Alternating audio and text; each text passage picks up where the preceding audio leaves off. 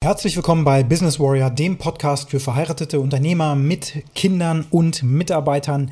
Die Unternehmer und Unternehmerinnen, die genauso wie du jeden Tag im Dreieck des Wahnsinns unterwegs sind. Das heutige Thema ist, diejenigen in deinem Leben, die am skeptischsten sind, sind diejenigen, die am ehesten sabotieren werden. Und was das bedeutet und für dein Leben und für dein Business, das erfährst du direkt nach dem Intro. Bis gleich. Hey!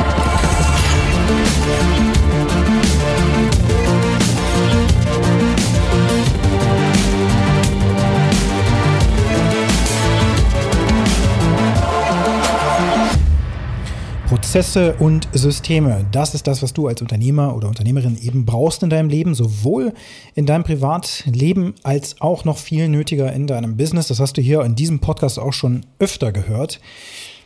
Also will ich dich jetzt hier zumindest nicht überstrapazieren, aber die Wiederholung ist natürlich auch eine wichtige Komponente des Lernens. Deswegen wird es natürlich zu diesen Themen immer wieder auch noch weitere Informationen geben. Aber folgendes ist eine sehr, sehr wichtige Erfahrung in den letzten 15 Jahren, die ich heute mit dir teile. Es ist super, super wichtig.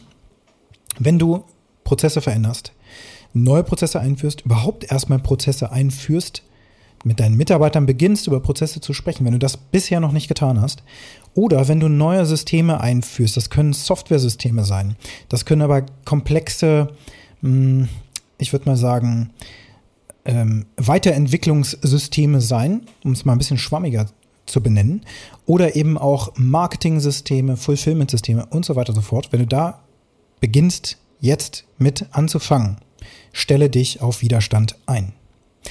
Wir beziehen uns jetzt erstmal nur auf das Business hier. Also wenn du in deinem Unternehmen feststellst, überall Brände, überall läuft irgendwas schief, zu schlechter Qualität, hier ist ein Problem, da ist ein Problem. Deine Mitarbeiter berichten dir von Dingen über den Flurfunk hinter den Rücken von anderen Mitarbeitern wird da irgendwie was erzählt.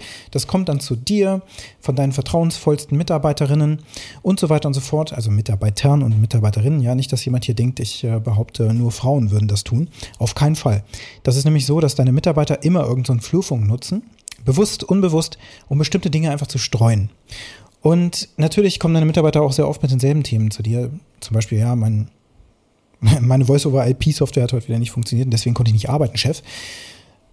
Mm, das passiert laufend. Also du kennst diese Situation, auch die, die Probleme aus den Projekten, die dir genannt werden und so weiter und so fort. Das heißt, das ist präsent, jeden Tag und du willst natürlich was verändern. Jetzt kannst du verschiedenste Dinge tun. Das erste ist, du setzt dich selbst hin und versuchst irgendwie Licht ins Dickicht zu bringen, ja, mit einer mehr oder weniger gearteten Methode, einem System. Folgend, so mehr intuitiv, fängst du also an, okay, irgendwie unser Produktionsprozess, der ist ganz schön komisch. Unsere Produktion ist immer nicht ausgelastet. Ich schaue mir das Ganze mal an und ich laufe da auch mal ein bisschen mit und ich gucke mal so meinen Mitarbeitern über die Schulter und dann fange ich mal so ein bisschen an, so ein paar Dinge zu verändern. So was habe ich ja hier auch schon beschrieben, dass du praktisch dorthin gehst, wo der Kern äh, deines Unternehmens eben stattfindet. Also in der Produktion ist das oftmals der Fall. Da, wo bei uns jetzt zum Beispiel Software hinten rauspurzelt oder konkrete Coaching-Ergebnisse oder so, also wirklich Resultate produziert werden, die direkt sichtbar, messbar sind. Und du guckst dir das Ganze an und fängst dann an, so leicht Veränderungen vorzunehmen und sprichst mit deinen Mitarbeitern natürlich auch darüber. Du involvierst sie natürlich auch so ein bisschen und so weiter. Und irgendwie ist das aber merkwürdig, weil dann wird das Neues eingeführt und schon eine Woche später oder zwei Wochen später geht das Ganze wieder zurück zum alten System. Wie komisch ist das denn? Also zu den alten Abläufen, zu dem alten Mist, den du ja eigentlich wegkriegen wolltest. Das ist ein typischer Effekt. Das ist im Grunde so ein Diminishing-Effekt, ja, also das schwächt ab über die Zeit auf Deutsch.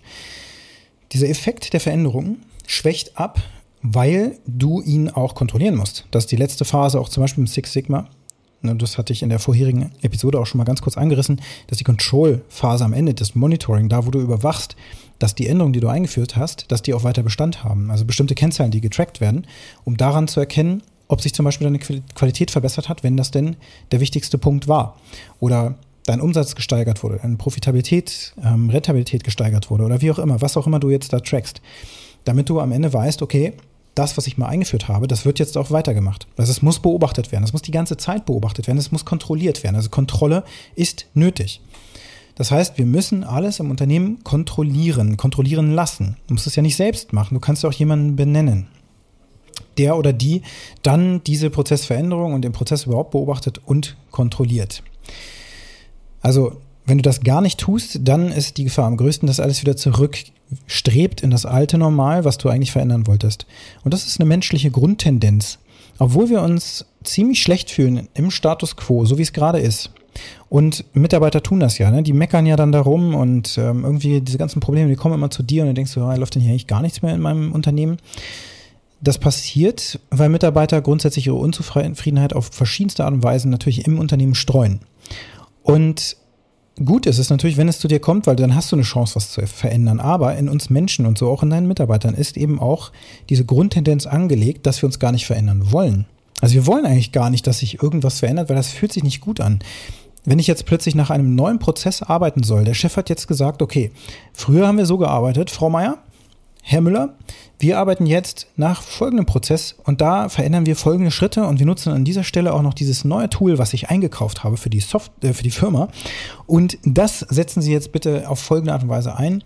Machst noch eine Einweisung, hast irgendeinen Toolanbieter, der eine Schulung macht und der das auch alles betreut mit Consulting und hier und da und irgendwie gibt es aber nur so eine Gegenwehr. Ja? Irgendwer schreibt E-Mails, nee, äh, das hat nicht funktioniert, bitte drehen Sie es wieder zurück oder früher war alles bessermäßig so, ne? Das passiert, weil die Mitarbeiter wollen eigentlich eine Verbesserung, aber wenn sie dann stattfindet, dann ist das irgendwie doch nicht das Richtige.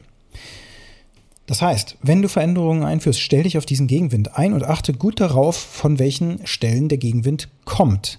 Das ist sehr, sehr wichtig, denn am Ende des Tages sind deine Mitarbeiter und Mitarbeiterinnen für den Erfolg deines Unternehmens verantwortlich. Also du natürlich gesamtverantwortlich, aber am Ende des Tages arbeiten deine Mitarbeiter an den ganz konkreten Resultaten und deswegen müssen die funktionieren. Die müssen funktionieren in einem Prozess- und Systemkonstrukt, was du noch schaffen darfst. Also wenn du der durchschnittliche Unternehmer bist, dann musst du das noch schaffen. Wenn du das schon gemacht hast, musst du deine Prozesse kontinuierlich aber auch weiterentwickeln. Das heißt, du brauchst dann Mitarbeiter und Mitarbeiterinnen, die da auch gewillt sind, dran mitzuarbeiten und nicht die ganze Zeit in dieser alles ist scheiße Mentalität sozusagen sich drin suhlen und wenn dann die Veränderung kommt, dass sie dann im Grunde sich wieder wünschen, nee, eigentlich, also vorher war das aber besser. Denn ähm, sie wollen eigentlich gar keine Veränderung. Die meisten Menschen wollen keine Veränderung. Das ist tatsächlich ein Learning. Und ich habe das sowohl in, meinen eigenen, in meinem eigenen Unternehmen erlebt, wo ich Prozessveränderungen auf den Weg gebracht habe, dass sofort immer Skepsis kam von einer bestimmten Gruppe. Es gab Leute, die fanden das super. Also es gibt auch Befürworter natürlich und so weiter. Es gibt verschiedenste Charaktere, die sich dann so zeigen. Also wo du merkst, okay, da habe ich einen, äh, jemanden, der das Ganze mit vorantreibt, so als Changemaker, der oder die das eben auch nach vorne bringen möchte. Dann gibt es diejenigen, die eher so skeptisch sind, von wegen so, hm, naja, das siehst du manchmal auch schon in der Körpersprache, wenn du mal ganz genau darauf achtest. Oder es zeigt sich eben erst viel, viel später, dass dann so flurfunkmäßig das Ganze zu dir kommt. Aber es wird immer in jedem Projekt passieren. Ich habe das erlebt in Konzernprojekten, wo Gegenwind kommt. Ich habe es erlebt in kleineren Projekten, bei mittelständischen Unternehmern. Ich erlebe es immer noch, wenn ich als Coach und Mentor unterwegs bin. Das ist vollkommen egal. Egal, wo Veränderungen reingezogen werden. Es gibt Gegenwind. Und das, das ist der Moment, wo du genau aufpassen musst, von welchen Mitarbeiter und Mitarbeiterinnen der größte Gegenwind ausgeht. Denn, ich habe am Anfang ja geteasert, die skeptischsten Menschen, die skeptischsten Mitarbeiter sind die Mitarbeiter, die am ehesten sabotieren werden, die den Erfolg des Neuen sabotieren werden. Lass dir das auf jeden Fall mal auf der Zunge zergehen. Ich wiederhole das nochmal. Die skeptischsten Mitarbeiter werden am ehesten eine Sabotage durchführen. Auch das habe ich erlebt, dass Mitarbeiter sabotiert haben, behauptet haben, bestimmte Dinge fertiggestellt zu haben, die wir bei uns angeblich nicht testen können. Und unser Projektleiter hat das durchgelassen. Und dann beim Kunden ist es geknallt. Dann haben wir uns das Ganze angeschaut und haben gesehen, oh Mensch, der Softwareentwickler hat ja überhaupt gar nichts implementiert. Wie kann denn das sein? Der hat dann eben bestimmte Stellen ausgenutzt, wo eben die Qualitätssicherung nicht sauber war und hat dann einfach mal nichts gemacht und so getan, als hätte er gearbeitet und hat geguckt, wie weit er damit durchkommt. Offensichtlich ein sehr skeptischer Mitarbeiter, der auch schon angefangen hat, gegen einen, einen bestimmten neuen Weg zu arbeiten oder gegen den alten Weg zu arbeiten, was auch immer. Auf jeden Fall hat er gegen den Erfolg des Unternehmens gearbeitet. Das ist natürlich absolut nicht zu tolerieren. Da musst du hart einschreiten, das ist ganz wichtig. Aber jetzt kommt noch der andere Knackpunkt. Und das ist tatsächlich auch ein Learning, was ich in meiner Ausbildung zum Six Sigma Experten, soll ich das mal nennen. Also hier, das lernst du im Grunde schon im White Belt, also im, im kleinsten ähm, ja, Grad des Six Sigma, also da, wo du den Überblick über Six Sigma gewinnst.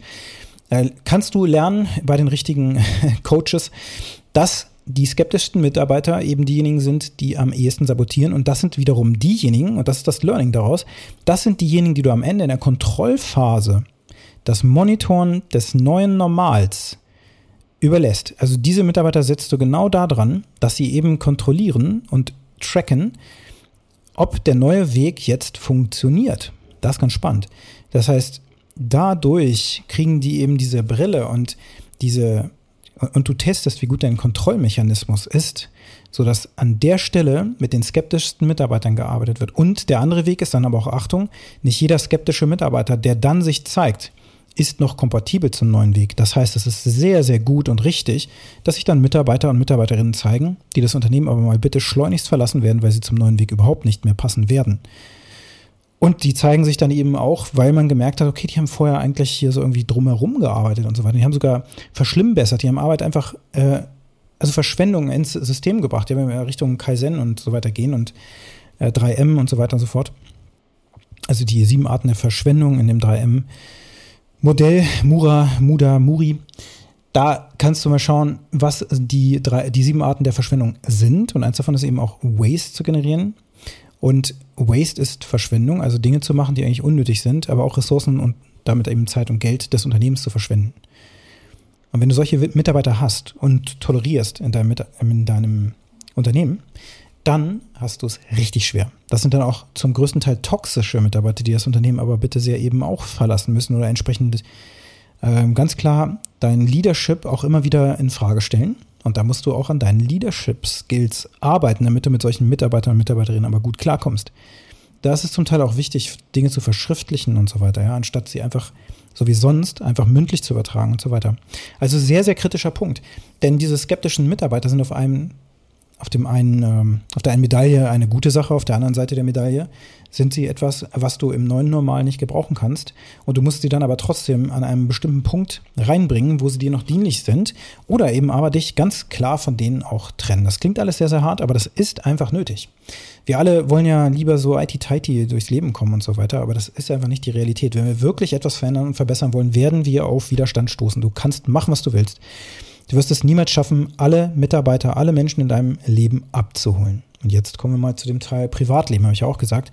Nun, es gibt auch solche Skeptiker in deinem Privatleben, wo du dich fragen musst, dienen mir diese Menschen auf dem Weg, auf den ich mich hier gerade begebe, die alles in Frage stellen, was ich hier gerade mache. Ich gebe eine große Vision raus für mein Unternehmen. Ich weiß, ich bin da noch nicht, aber das ist jetzt der, da ist der Weg sozusagen schon mal so skizziert. Da wollen wir hin. Das heißt, wir wissen jetzt, wo wir hin wollen. Und die, äh, wenn du denen das erzählst, ziehen das sofort ins Lächerliche rein oder sowas, ja? Dann ist ja die Frage, dienen dir diese Menschen auf dem Weg? Sicherlich brauchst du nicht nur irgendwelche Ja-Sager, aber du brauchst auch die richtigen Menschen, die dich umgeben, ein, eine, ein Querschnitt derjenigen sozusagen, die dich so fordern und weiterbringen, dass sie ähm, ja, dass du von ihnen lernen kannst und dass sie dir aber auch den Auftrieb geben und dir auch ein bisschen Unterstützung geben bei genau diesen kniffligen Mitarbeitersituationen zum Beispiel. Und das findest du auch in deinem Privatleben. Das findest du vielleicht auch in deiner Beziehung. Achte auf skeptische Menschen. A, ist es ein wichtiges Signal. B, kann es aber auch ein Signal dafür sein, okay, das ist jetzt hier im Moment. Da müssen wir jetzt anfangen, über einen Scheideweg zu sprechen. Ja, dass wir da auseinandergehen, weil der neue Weg, den wir jetzt einführen, der Richtung Champions League führt, der ist einfach nicht kompatibel mit dem Mindset einer Kreisklasse-Mannschaft. So, und mit diesen Gedanken lasse ich dich gerne zurück, aber auch mit der Frage, wo in deinem Leben hast du die größten Skeptiker? Und willst du das länger tolerieren? Beziehungsweise B, wie kannst du diesen Skeptiker oder diese Skeptikerin an einen Punkt setzen, wo sie das neue Normal überwacht und testet auf Erfolg? Und was kannst du tun, damit du dich eventuell von diesen Menschen auch verabschieden kannst? Das ist nämlich gar nicht so leicht. Und wenn dir dieser Podcast gefallen hat, dann hinterlasse mir eine positive Bewertung auf der Plattform, wo du ihn gerade hörst. Ähm, und wenn du mit mir in Kontakt treten möchtest, zum Beispiel für eine Zusammenarbeit, dann kannst du es sehr gerne tun. Meine Kontaktdaten findest du in den Shownotes und schau auf jeden Fall auf www.businesswarrior.de nach. Da erfährst du mehr über mein Coaching-Programm. Und jetzt wünsche ich dir einen ganz erfolgreichen Tag.